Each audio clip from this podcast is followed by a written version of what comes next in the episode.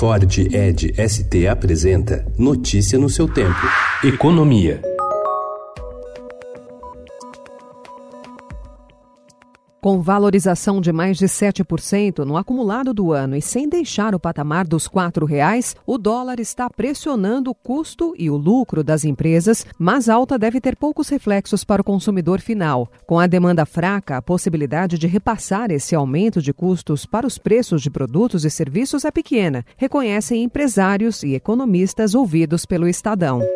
Para além do mundo dos negócios, a valorização da moeda americana também é motivo de preocupação de quem tem viagem marcada para o exterior. Enquanto o dólar comercial utilizado em operações como importações e exportações fechou ontem em R$ 4,14, o dólar turismo, cotação praticada na venda de papel moeda para viagens internacionais, bateu em R$ 4,38. No mês, a alta acumulada é de 2,54%.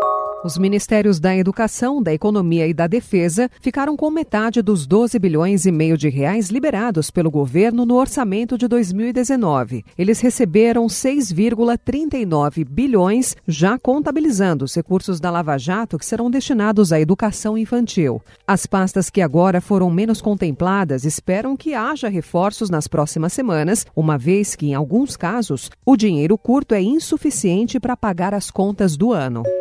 Na primeira cerimônia pública, desde a cirurgia para a correção de uma hérnia, o presidente Jair Bolsonaro sancionou ontem a MP da Liberdade Econômica. A lei reduz burocracias para empresas, como exigência de alvarás e licenças para atividades de baixo risco e pequenos negócios, mas a sua principal mudança foi retirada: a autorização para trabalho aos domingos e feriados. Agora o governo estuda propor outro projeto para tratar de temas que não foram aprovados pelo Congresso, como incentivo à abertura de empresas e a flexibilização das leis trabalhistas. Primeiro agradeço a nossa equipe, a equipe econômica, os parlamentares, deputados e senadores que tiveram a sensibilidade e ajudaram a aprovar esse projeto aí que vai ajudar e muito na nossa economia. José Barroso Tostes Neto é o novo chefe da Receita Federal. Auditor fiscal conhecido pelo bom trânsito com a classe política, assume a chefia do órgão.